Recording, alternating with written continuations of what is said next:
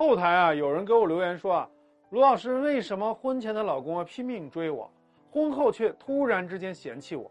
他追了我五年，我算是下嫁给他，没想到在婚宴上，他跟朋友说，哎，反正我的工作能力一般，不如让我回家做家庭主妇带孩子，他来养家。其实我们俩赚的差不多，我当时就忍下来了，没跟他急。没想到婚后这一年啊，他对我各种挑三拣四。和婚前就是变了一个人。最近我发现他和其他的女人聊骚，我就忍无可忍了。他说：“你一个女人都结婚了，还想怎样啊？”周围的人也劝我忍啊，说婚姻都是这样，就是坟墓。你说我该不该忍下去？你就记住啊，如果你发现人生路上有难以抉择的情况，一般都是因为两个字儿：双标。什么叫双标？就是眼高手低。幸福的婚姻啊，都是情投意合；不幸的婚姻啊。都是各有各的嫌弃。我们要把婚姻比成一个人的身体的话，那么男女之间有了嫌弃这两个字儿，那感情就等于有了癌细胞。你以为你看不上这个男人，他就不知道吗？他知道。为了追到你啊，这个自卑的男人忍了。一旦追到你，他就觉得吃定你了，然后就可以把整个的食物链倒过来了，反过来他就俯视你了，因为他知道你的软肋啊，你的软肋就是。年龄焦虑、离婚焦虑，女人一旦有这两大焦虑，男人就可以为所欲为了。所以，女人一定要明白，婚姻之所以是爱情的坟墓，是因为你到了婚姻里就放弃了所有高价值策略。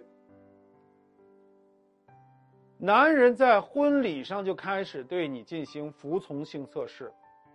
他故意在所有人面前贬低你，你忍了，他就知道他抓住了你的死穴了。如果你在那个时候掀桌子说你这么当众羞辱我，老娘不结婚了，那个时候压力就回到他那边，他一定会苦求、低头认罪。所以啊，话说回来，女人一定要明白：第一，千万不要委屈自己嫁男人。如果连结婚的时候都不是情投意合，那就像是一个孩子刚出生就有先天心脏病。夭折的几率很大。第二，想要过好日子，必须给男人定规矩。有话好好说，不能好话好商量。那我宁可掀桌子，这日子不过了。第三，问题日清日结，不要堵马桶。你要觉得呀，你追我的时候吃了苦，你想让我弥补，咱俩好商量。但你想靠打压我找补，那我选择不过。第四，婚姻不是给你安全的保护伞。婚姻是战场，在这个战场上，男人总是想要用性价比最高的方式，怎么划算怎么来的付出。女人一定要学会讨价还价，你的价值绝对不能怎么样贬值，你必须锱铢必较，寸土必争。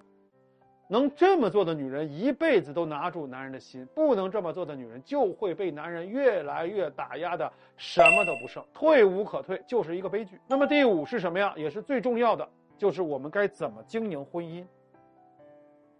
我们在感情中的价值分为两种，一种是硬通货，比如说啊，你的胶原蛋白、你的身材、你的容貌、你的学历、你的家境，这些都是你外在大家能够看得到的资源。硬通货管的是婚前的关系。一种是软通货。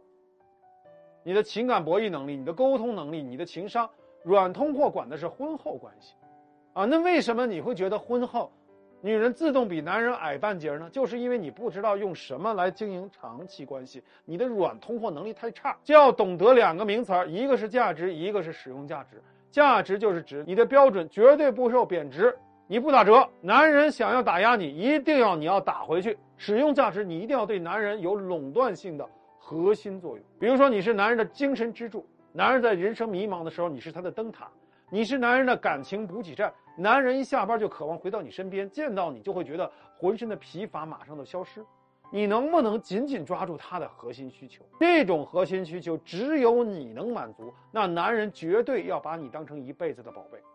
绝大多数女人不知道如何做到这两点，不知道如何做灯塔和做加油站。很多人学了我的夫妻对话技术以后，才第一次明白。原来感情有这么多的套路，原来真的太莽撞了，就是不知深浅的瞎撞，难怪会出各种车祸现场。